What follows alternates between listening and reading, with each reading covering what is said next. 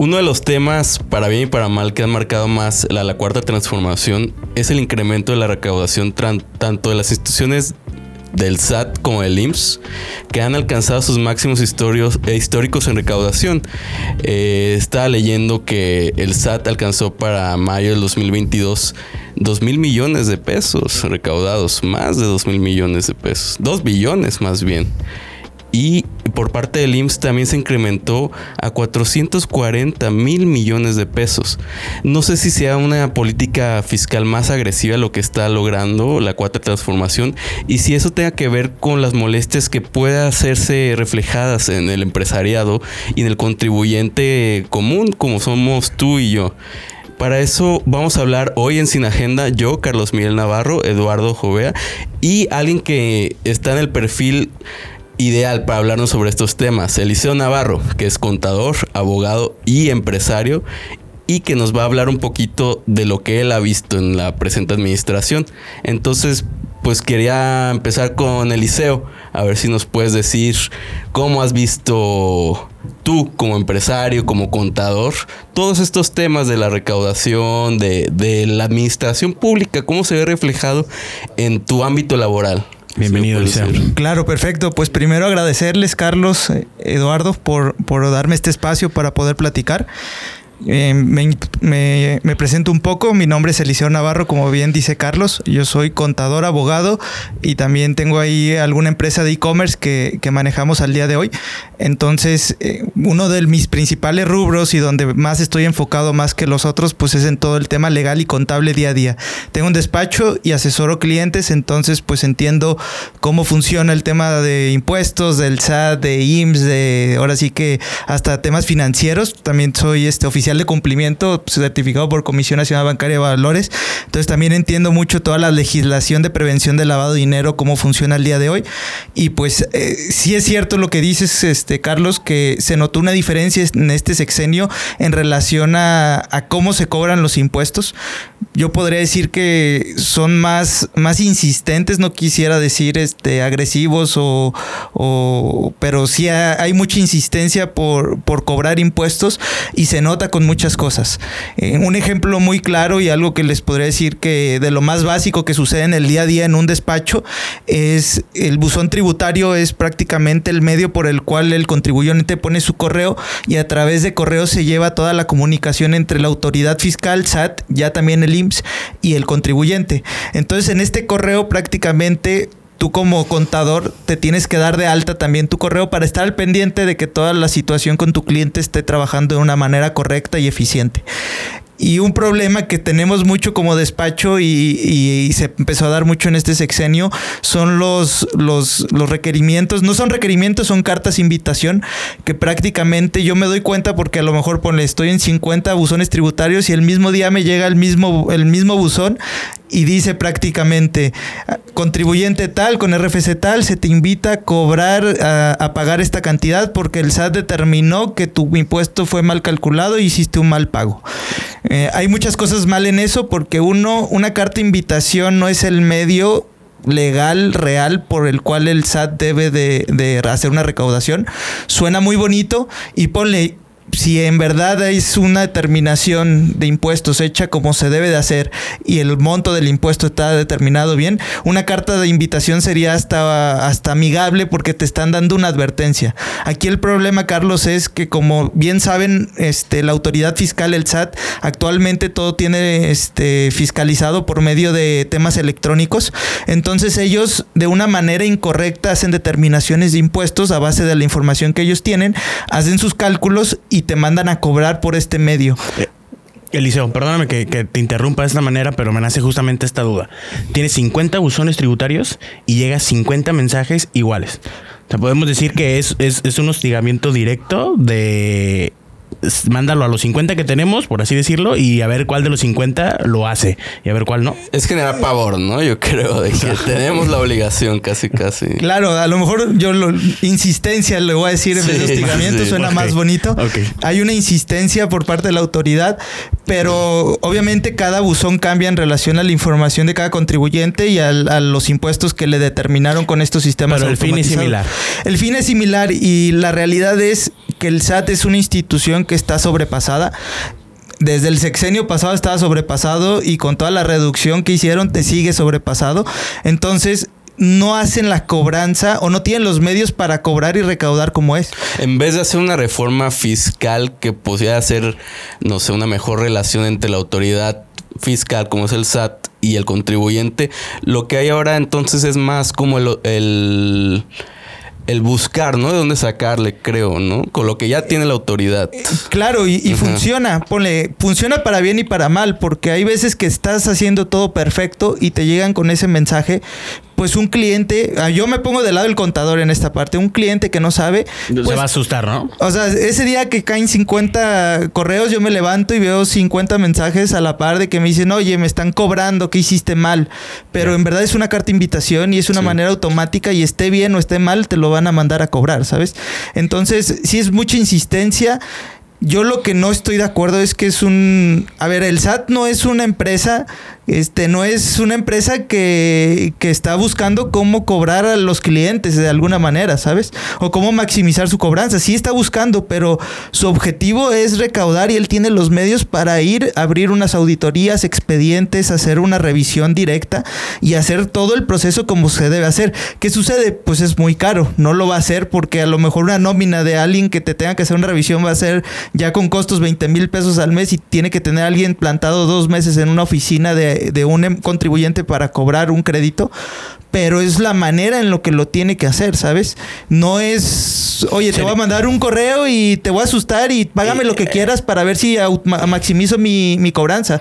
Y que a inicio de sexenio era justo, era la ideología que teníamos toda la población, ¿no? Eh, cuando se decían estas alarmas del SAT viene de esta forma, el SAT va a hacer esto, era como un pavor de, oye, ¿ahora qué va a pasar? ¿Cómo va a llegar? Que nunca llegó la persona a tocar tu puerta, por así decirlo, pero sí llegan estos, estos correos, ¿no? Y estos avisos de acércate. Sí, nos daba miedo que se usara mal la autoridad fiscal, ¿no? Como para mantener el control de la población, yo creo, ¿no? Un poco así, porque yo lo vi cuando pusieron un perfil como el que era Raquel Buenrostro, la actual secretaria de Economía, y que estuvo al frente del SAT, como que mucha gente se espantó, dijo, ay, ella sí es un perfil muy, muy fuerte, que va a venir con todo, con todo, para ser agresivo.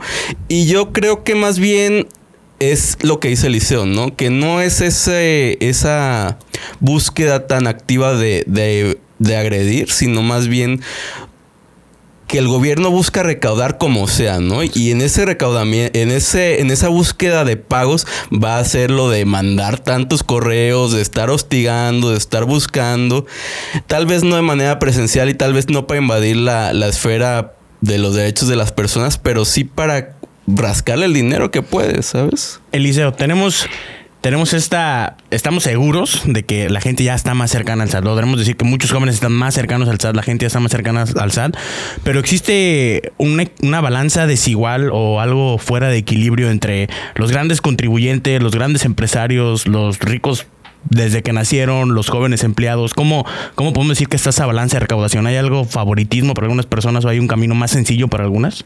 Mira, yo creo que es un tema muy complejo porque depende uno de la industria, de la visión del empresario. Oye, yo quiero ser el, tianguero más grande de todo México, pues puedo puedo hacer una manera para vivir de puro efectivo toda mi vida y siempre va a haber los medios para comprar casas y todo. Entonces depende mucho del camino que cada, quien quiera tomar. Lo que sí te puedo decir, y a lo mejor estoy sesgado por lo que me ha tocado ver a mí, es que actualmente todo está llevándose al comercio electrónico, a todo. ¿Qué significa esto? Que actualmente la forma de recaudar o ya no hay esa parte efectivo, todo está entrando a cuentas porque pues ya es lo práctico, es lo sencillo, es lo que va a estar a futuro. Entonces, esta nueva industria lo que está llevando todo es sí estar este, fiscalizando todo. Entonces, a lo mejor parte del aumento de fiscalización es también el auge desde pandemia, porque en pandemia todo el mundo descubrió que podía pedir sus sucaritas por y que le iban a llegar sus sucaritas a su casa, ¿sabes? el jabón, etcétera. No, y decían que reformas también con la, ya no sé si se acuerda el público, al outsourcing, que era más fiscal que, que laboral, ¿no? Son como todas esas reformas encaminadas a que ellos recauden más dinero, ¿no? Sí, claro, y igual este, partiendo un poquito de, sobre la balanza, Ajá. ahí hay un tema muy interesante y ahorita toco el, también el tema de las outsourcing. Es el, el tema, yo creo que sí hay un camino desleal prácticamente, yo lo he visto en, en el tema de vendedores chinos y de otros paí- países vendiendo por Amazon y Mercado Libre. Las plataformas les han puesto todo para que puedas tú listar productos dentro de estas plataformas y vender a precios este, absurdos. La verdad, yo importo desde China y yo traigo mis productos, pago los impuestos, hago las liberaciones de aduana, hago todo el proceso bien. Y ya cuando estás compitiendo uno a uno con un chino dentro de Amazon, no entiendes el por qué él puede dar a ciertos precios y ser competitivo. El mismo producto. El mismo producto. Y de hecho hay algo muy interesante. Hace poquito leí una, una noticia del financiero que de hecho le mandé a Carlos antes de venir Sí. aquí, donde cuando Chain anunció que iba a poner su propio marketplace, que es un marketplace tipo Amazon Mercado Libre, donde pues prácticamente va a tener una tienda en México y va a decir que cualquier mexicano puede pagar por ahí y todo. Liverpool puso, ahora sí, eh, era un tema que los vendedores de e-commerce ya sabían desde hace mucho tiempo, pero pues ya cuando escuchó que, que este, creo que hay otra que se llama Temu, otra que acaba de abrir de chinos, Liverpool puso el Jesús en la boca y sí se, se expuso de competencia desleal. ¿Por qué? Porque prácticamente este, este modelo de negocios está mal fundamentado desde una perspectiva legal, porque prácticamente yo hago mi pedido de hoy y un chino lo produce allá y me lo manda. Me lo manda en un paquete tan pequeño que prácticamente cuando pasa por aduana lo liberan de manera automática o le cobran un cargo de 300 pesos, 200 pesos y llega aquí. Cuando el vendedor que está haciendo las cosas bien con el mismo producto que le está comprando a las mismas personas con las que está compitiendo aquí ya En grandes cantidades. en grandes cantidades, yo paso por aduana y me dicen, oye, no, pues es un montón, tienes que pagar el 30% de impuestos porque es textil y empiezan con todo ese juego. Porque podrían- podríamos decir que captan es, es llega, encargas tú directamente, el proveedor chino te manda un solo paquete que puede ser un envío X y Y, fulanito se lo envía tal. En, ti- en tu caso, bueno, en los casos de las grandes empresas vienen los contenedores llenos para un proveedor que obviamente va a ser para vender, que lo puede detectar Hacienda de esa manera, pero este flujo está pasando desapercibido que sigue siendo el mismo fin, venta y compra, ¿no? Claro, y mira, también entiendo aduana, es imposible fiscalizar y estar al pendiente de tantos todo. Pero aquí hay una empresa que está lucrando con esa deficiencia y eso ya es delicado, ¿sabes? Sí, claro. Y es nuestra, yo creo que China es nuestro competidor natural, ¿no? Ellos también son manufactureros. No, y que ellos- cada vez se acercan más, ¿no? Ya quieren No, y, aquí otra- y todo. y otro dato que se me hace muy cañón y que también lo vimos Eliseo y yo, era de que la mano de obra mexicana es más barata que la china, ¿sabes? Hasta Yo eso. hace poquito quise, eh, qui- tenemos allá pues muchos proveedores allá, entonces queríamos hacer un proceso de empaquetado desde China para que a mí ya me mandaran todo con mis logos, con toda Ya esta listo. parte. Entonces, hablando con un amigo que tiene empresas allá y que vive allá, le dije, oye, ayúdame a buscar una bodeguita y a contratar a alguien para que se encargue. Y me dijo, sí te voy a ayudar, pero nada más te digo que te va a salir 15 mil pesos la mano de obra de ya de alguien allá. Entonces a mí me hizo pensar, dije, no, pues mejor lo traigo aquí, pongo a alguien, un, me- un mexicano. 8 o 9. 8, 9, ponle 8, 9 ya se desproporcionó con estos temas de inflación, pero 10, 12 está ahorita en el rango, ¿sabes? Entonces me salía más barato y menos logística y menos pensar que todo esto. Y eso es desde la perspectiva de Chain. También en- hay un tema que creo que es delicado porque esto es pensando que se hacen las cosas este legalmente todo correcto. Sí. Pero también es un hecho que los chinos han encontrado ciertas deficiencias en nuestro país y se están aprovechando como ellas. Yo he visto o me ha tocado escuchar, no quiero ser muy claro en eso, es este hay chinos que vienen y abren sociedades con representantes legales este y literalmente nada más quieren la sociedad parada ahí para poder pasar el dinero para que no le cobren los impuestos y no les hagan sus retenciones como, como extranjero. Entonces, Porque ¿qué está en la sucede? sociedad. Ajá, pero al final de cuentas no abren cuentas mexicanas. Lo único que hacen es se brincan a plataformas este, especiales donde el, el Amazon y Mercado Libre permiten mandarles el dinero ahí. Ahí lo cobran y de ahí lo regresan a China. Entonces, imagínate, eres un chino que importa, porque también la importación ellos han visto la manera de hacer importaciones más grandes sin pagar los impuestos. Entonces, fabricas, importas a México sin, sin pagar los impuestos que son.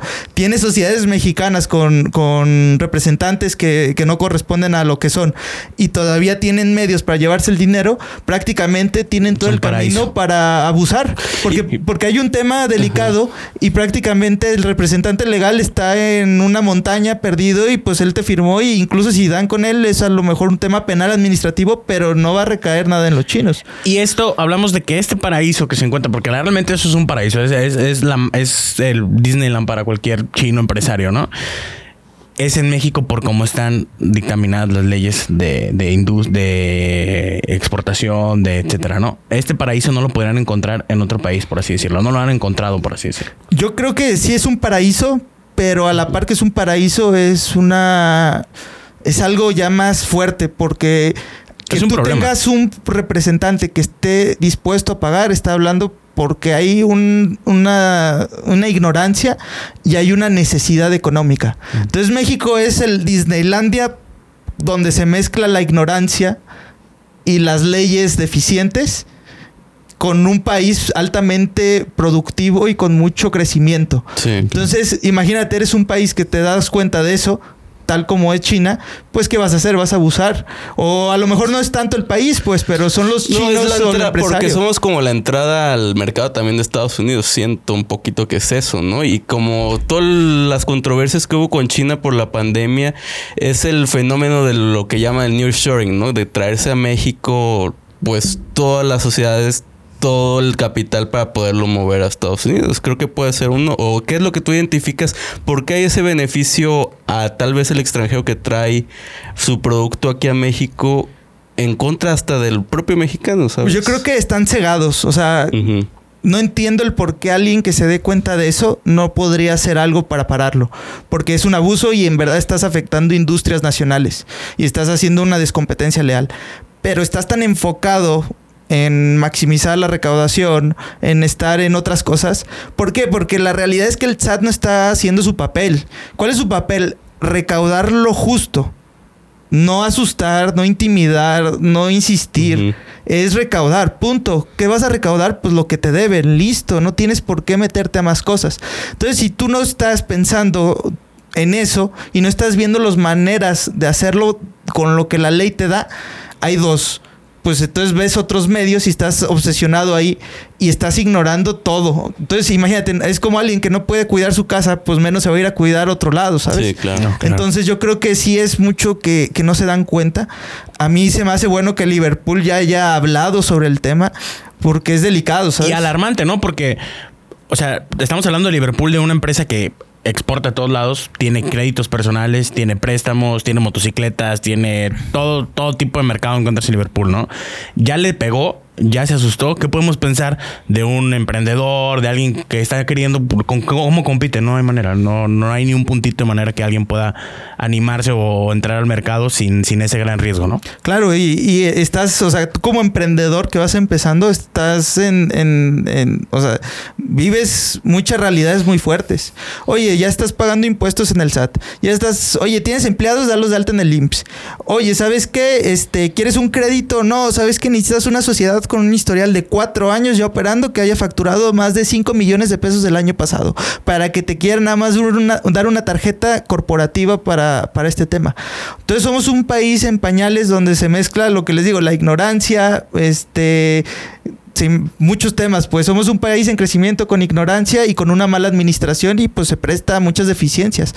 Y es bueno y malo, es bueno para el empresario con visión porque todas estas deficiencias lo ayudan a crecer más rápido, pero alguien que se atore ahí va a quedar atorado y prefiere trabajar y dedicarse a la manufactura y listo, ahí se queda. Sí, pues alguien quiere abrir su empresa y como tú dices, se va a encontrar muchas trabas y las mismas trabas que te pone el gobierno, ¿no? Claro, y esto es nada más hablando de temas básicos. También algo que estuve platicando con Carlos antes de venir era el tema de, de que a mí se me hizo, yo no estoy en contra, pero no se me hizo la manera adecuada de hacerlo, porque creo que tienen una doble connotación. Fue todo el aumento de vacaciones a 12 días desde el primer año. Lo que yo decía, Carlos, es que sí está bien. O sea, nos igualaron a los, a los países este, tercermundistas, primermundistas, toda esta parte. Pero lo que han ignorado es de que México, por la misma deficiencia que tenía de vacaciones, naturalmente fue un país que fue dando puentes. Entonces ya, ahora como empresario, les hay 12 días de vacaciones más un puente cada mes que se tiene que dar. Pero eso no es lo alarmante. Esta, esta reforma de vacaciones yo creo que se hizo con una doble connotación, porque no nada más es los 12 días de vacaciones. Esos 12 días de vacaciones implican que tienes una prima del 25% sobre Mm. vacaciones aumentaste la base de vacaciones, tienes que pagar más de prima.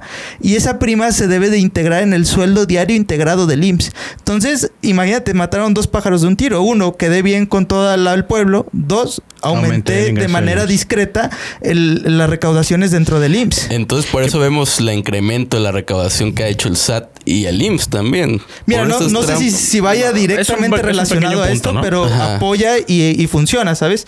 Y obviamente, ¿quién se va a dar cuenta de eso más que la persona que lo está pagando? Te dicen, oye, tienes que integrar más a tu sueldo diario este, por esta parte, te están cobrando más y creo que también hay una, se va a estar subiendo paulatinamente el- el- las cuotas obreras en el transcurso creo que de cinco años o ya no, no sé, no me acuerdo con exactitud, pero va a estar aumentando esto. Yo creo, yo creo en ese punto, digo, hay como diferentes puntos de análisis. El primero, como tú lo dices, lo ves como, yo lo veo como, como empleado, está de maravilla, ¿no? Lo ves para los corporativos grandes, a lo mejor no les mete tanta complicación, pero volvemos a tu caso, un empresario pequeño, dos, tres empleados eh, o algo que va avanzando día a día, día a día, es complicado, ¿no? Ahí es donde puedes decir, ay, no, uh, uh, no está tan padre, ¿no? Sí, es, es donde tiene dos, pues también. es, así es. Uno habla desde la perspectiva de empresario, pero, Pero- es muy bueno. Pero Y- un ejemplo, lo veo como en, en Liverpool, Sam's, Walmart, mar- empresas bastante grandes, no, no, no les debe generar un, un conflicto ese, ese, ese punto, ¿no? Claro, o sea, les, les cuesta, pero no les no los pone en riesgo de, quebrar. Acá tampoco, pues tener más días de vacaciones hasta creo que naturalmente se está llevando a cabo, pero no sabes con qué intención se hizo esa reforma. En ese punto de, de la recaudación y el SAT, ahí es donde está como lo- el topecito, ¿no? Sí, porque yo creo que más que enfocarse en los derechos laborales de los trabajadores, como decíamos, creo que sí hay un trasfondo más de carácter fiscal, ¿no? Yo lo que veo en estas reformas, el gobierno puede decir que sí está a favor de los trabajadores, pero en la práctica lo que vemos es más bien, pues, toda esa búsqueda de recursos para sostener lo que lo que es un gobierno que las promesas iniciales del presidente fue no voy a generar nuevos impuestos, no voy a incrementar impuestos, pero lo que hace es que con las mismas herramientas que ya existían de otros gobiernos cambia toda la política, ¿no? Hace de los de los mecanismos que ya existían una herramienta. Y creo que uno de, de esos casos que me habías comentado era en el cobro de las cuotas obrero patronales que el IMSS te podía cancelar hasta tu- el registro patronal, ¿no? Lo que me Sí. habías comentado. Mira, em, hace como un año empezamos a tener un problema que para mí era delicado. Se podría arreglar, pero era muy enfadoso y tedioso. Sí. Prácticamente este, te mandaban a notificar, oye, se me pasó. Ya sea porque no haya pagado, porque se me pasó pagar, por el fin que tú quieras. No pagué mi, mi crédito. El IMSS es una institución que es impecable para mandarte a cobrar. Sí. Tú no pagas el día 17, el día 18 ya te están notificando. Porque son mucho más eficientes que el SAT en el proceso de, de cobranza. Pero ese no es el tema. Te mandaban a cobrar, iba a tocar a alguien, nadie la abría, listo. Iba el notificador, decía nadie me abría, no localizado. Cierran el registro patronal. Está bien, tengo un empleado, ajá, voy, lo arreglo, no pasa nada. Oye, soy una empresa con 500 empleados y nada más porque no pudiste notificarme una vez, dos veces, ya me está cerrando el registro patronal. Para empezar, tú ibas y le decías a Prodecon y Prodecon te decía, pues sí está mal, mete, o sea, mete una queja conmigo y te lo resuelvo en una semana. O ibas a hacer los trámites y los resolvías en dos semanas. Pero una implicación para una empresa con 500 empleados de tener un registro patronal cerrado significa que tengo nuevos empleados que dar de alta. Tengo empleados que dar de baja. Para empezar, los que doy, los que, los que tengo que dar de baja, no puedo darlos de baja y sigo pagando sus cuotas patronales. Y los que tengo que dar de alta, que les tengo que dar el derecho de darlos de alta, no los puedo dar de alta porque me No quitaste el registro patronal. Y si le pasa algo a alguno, Ah, si le pasa algo a uno, a ti te va así como te, te empresario, acabaste, ¿sabes? te acabaste porque no tienes el registro, no, no, no hay nada. Imagínate, eres una constructora, se te cae uno del quinto piso, se No, no, no, mata y no tiene Sí, el IMSS. no. Tú eres responsable sobre eso, pero es a lo que voy. No piensan en lo que están haciendo, o sea, no piensan en, en, lo que va a pasar con el empresario y no, o sea, ellos dicen, ay, mira, es una persona abusiva y no está pagando y listo, pero no piensan en el otro lado de la gente que a lo mejor simplemente no estuvo esos dos días en su oficina y por eso ya lo están este, dando de alto un registro patronal, pero se, se, se, cruza la línea, se pierde esa línea, ¿sabes? Es este, es, volvemos a lo mismo de, de la frase que no te, no, no te gusta, pero es este hostigamiento de hazlo, ¿no? De, de esta, esta presión que, que, cruza los límites de, de, Ah, sí, de un trabajo. No, pues porque te dejan en el limbo, ¿no? Ya ni sabes qué hacer, ya no sabes cómo responder. No, imagínate lo delicado. Ajá. Vayamos al, eh, bajo el mismo caso, una empresa de 500 trabajadores que a ese margen tiene que tener un contador el- el- la empresa, ¿no? O el, o el dueño de la empresa. Él confía plenamente en este contador. Por X situación, el, el contador falló dos días, falló tres días, falló cuatro y viene algún accidente. El contador al dueño ni le pasa por la cabeza que le está pasando eso, ¿no? Ah, y, sí. y ahí se va a dar cuenta de la peor manera que le cancelaron el registro, que ese contador no pagó y se atrasó, que no notificaron a nadie y que la bronca pues ya, ya está en la puerta. Claro, y el, el responsable pues es el contador, pues, pero nadie se, o sea, no es la manera de hacer las cosas, es lo que veo. También algo que me ha pasado y me ha tocado ver mucho más en el giro restaurantero, aquí en Jalisco, en Guadalajara principalmente, es- tengo a varios clientes en temas de restaurantes. Y llega Secretaría del Trabajo y les toca la puerta. Él dice, uy, no estás, dame tales documentos, tal, tal, tal, tal, no estás con las normas, no estás pagando bien a los empleados, los tienes dados de alta, todo, todo mal. Entonces los mandan a un escritorio a hablar con alguien y lo que quieren es dinero. Entonces son restaurantes que venden bien, entonces que dicen, oye, pues sí, denle dinero, ¿cuánto quieren? No, 10 mil pesos. ¿Sabes qué? Si yo cierro un día me cuesta 30 mil pesos, denle el dinero, listo. Punto, le dan su dinero, se acuerdan, Secretaría de Trabajo queda feliz. Pero, Pero llegan ese al- dinero mano a mano. mano a mano. Oh, eh, y llegan, corrupción totalmente, y llegan a los seis meses y dicen, oye, ya vengo otra vez. Entonces, ¿qué sucede? Es, entras en una práctica y nosotros como abogados contables decimos, no, no, no, no, o sea, queda mal este, que te den el acto administrativo, que te notifiquen, pero el empresario que dice, ¿para qué quiero cerrar un día y que me clausuren un día si me va a costar 30 mil pesos y mejor le doy 10 mil pesos a estas personas, ¿sabes? Entonces, ¿qué sucede? Pues hay hasta cierto miedo de denunciarlos. El empresario pues ve por lo económico, ve por eh, tener menos problemas, por no quedar mal. Dicen, a lo mejor esta es la persona con la que voy a estar tratando siempre y si le hago eso me va a traer siempre en jaque, pues mejor lo arreglo así a billetazos y ya me, me despreocupo. Y dicen siempre, pues así es México, listo. Yo, yo creo, justamente iba a recalcar ahí, yo creo que ahí es una responsabilidad compartida realmente, pero también es un, un modo de, de- operación que llevamos en este país tantísimos años. O sea, no, no, no, desde la autoridad que es la, la, que ofrece est- estos acuerdos, no se ha podido erradicar y también en la ciudadanía también es complicado que se erradique. Y enten- entendible y no, no, no aprobable, pero entendible que el empresario pierde mucho más si se va al proceso legal y burocrático que si toma este camino, ¿no? Que también la burocracia ahorita en todos lados, el SAT, el IMSS, el ISTE, etcétera, es un proceso complicado, laborioso, difícil. Yo veo seguido paso por la instalación del SAT que está aquí como por Valle Real.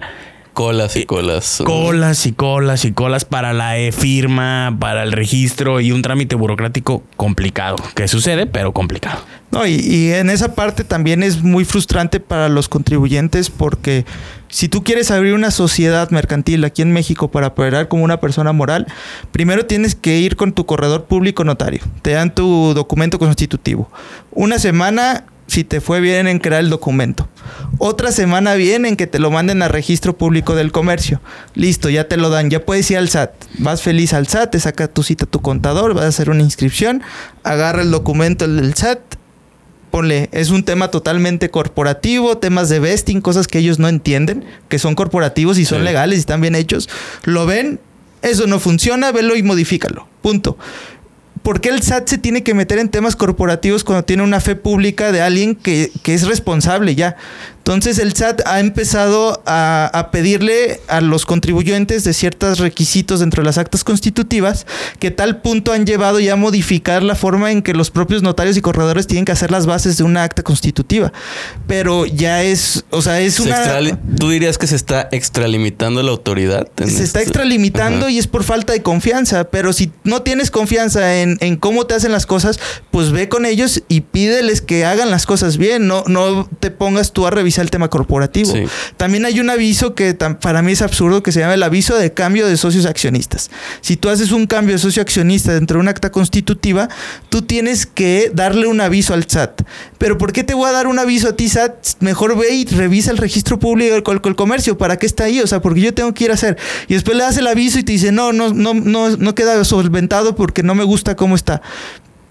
Pero está todo bien hecho. Pero si ya lo autorizó el comercio, pues ya queda ajeno, ¿no? Pues sí, o sea, queda ajeno. ¿Por qué me lo pides? Es burocracia, son trámites extras, es más. Entonces, total, no das con, la- con lo que quieren, te regresas a tu corredor, le dices, oye, está mal, déjate lo cambio, otra semana. Vuelves a buscar cita, otro mes, porque no hay citas, o tienes que formarte en la fila virtual y te vas a tardar uno o dos meses para que te den cita. Y vas y te falta otro documento y te regresas. Yo literalmente he estado en el SAT y he visto personas que se levantan frustradas, enojadas y dicen, no es la tienen cita". sexta vez que vengo acá y no puedo obtener lo que quiero, tengo que abrir la sociedad, tengo, estoy parado, tal, tal, tal, tal, no me dan créditos, no me dan tal.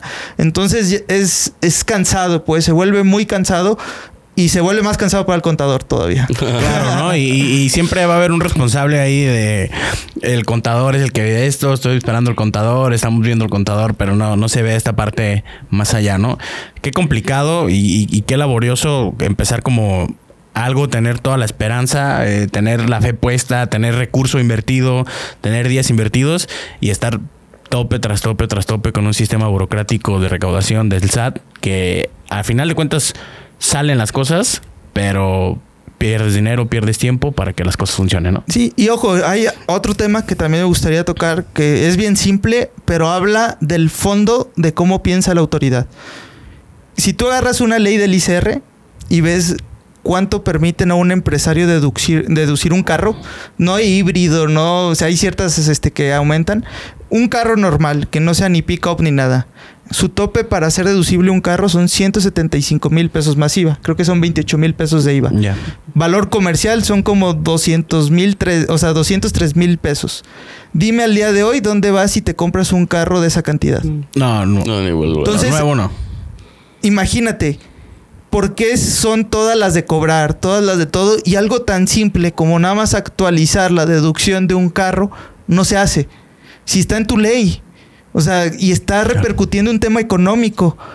¿Por qué? Porque lo que quieren es aumentar la recaudación, pero se pierde el tema justo. Eso es lo malo, ¿sabes? Porque lo justo es, oye, pues vamos a actualizar el valor del carro para mínimo que tengas una media entre el valor más alto y el más medio dentro de una alta gama. O sea, entiendo que prohíban deducir un Ferrari de 5 millones de pesos, pero oye, 300 mil pesos que me quiera gastar en una camioneta de trabajo, no pick-up, pero básica porque tengo que atender a clientes, se la tengo que dar. Entonces ahí están todos batallando con ese tema. Después se van todos con el arrendamiento financiero que tiene un tope de 6 mil pesos al mes. Están haciendo ricos a todas las arrendadoras financieras, pero porque es la válvula de escape que tiene el empresario para acceder a ser deducible un carro de mayor de ese monto. No, ¿sabes? y pensando, justamente también pensando eso en el trabajador, yo nunca lo había visto este punto, ahorita que lo tocas como que a todos los cabos.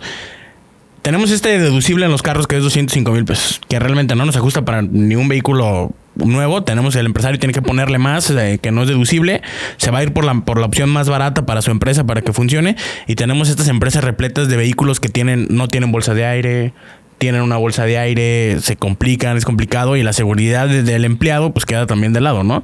En México se venden vehículos que no cumplen los requerimientos de seguridad en otros países. Se venden vehículos de media estrella de seguridad, que es la mayoría que utilizan las empresas para sus empleados y cuidado donde el carro choque porque se desarma junto con el empleado, ¿no? Y obviamente obligada a la empresa bajo este segmento de que no podemos deducir ni el 50% del vehículo, a lo mejor ni el 70% del vehículo, y estamos ahí atorados del 100%. Y lo, como empresario, ahora en este punto lo entiendo. No, no, no, no voy a comprar un vehículo de 300 mil ante lo poco que puedo recaudar para darle, para tener la seguridad de mi empleado al 100%, ¿no? Totalmente. Y bueno, no sé, para cerrar, Eduardo, Eliseo, si quieran comentar algo más, no sé, algo que va a sacarlo el tema antes de... Me, me gustaría, Eliseo, una recomendación rápida para las personas que nos están viendo y más si somos al- si tenemos algunos jóvenes que nos están visualizando. ¿Cuál es la mejor línea para, para, com- para estar en el SAT? O sea, realmente hay que buscar una asesoría siempre, hay que estar de la mano de un contador, hay que estar pegados a, la legalidad al 100% y no perder la, la, esperanza de lo tardado de los trámites o hasta el momento en que nos llegue. ¿Cuál sería tu recomendación para un, un usuario? Mira, yo creo que México es un país que tiene todo para salir adelante. En tema fiscal son trabas, pero al final el empresario es lo que vive día. Son trabas tras trabas tras trabas. Y para crecer vas a necesitar sociedades, vas a necesitar brincar todos estos problemas. Entonces, yo lo que le recomiendo es, México tiene beneficios por estas deficiencias, hay que saber aprovecharlos. Y también tiene pues sus trabas por estos temas. También hay que pues verlos de manera sabia y, y, pues saber que estás pagando eso para lograr acceder a esos beneficios. Entonces, pues aprovechen estos beneficios, pero pues sí hablen con un contador para saber cuáles son. Sí, pues muchas gracias. Totalmente. Pues muchas gracias por sintonizarnos. Recuerden sin agenda y nos vemos en el próximo capítulo. Gracias.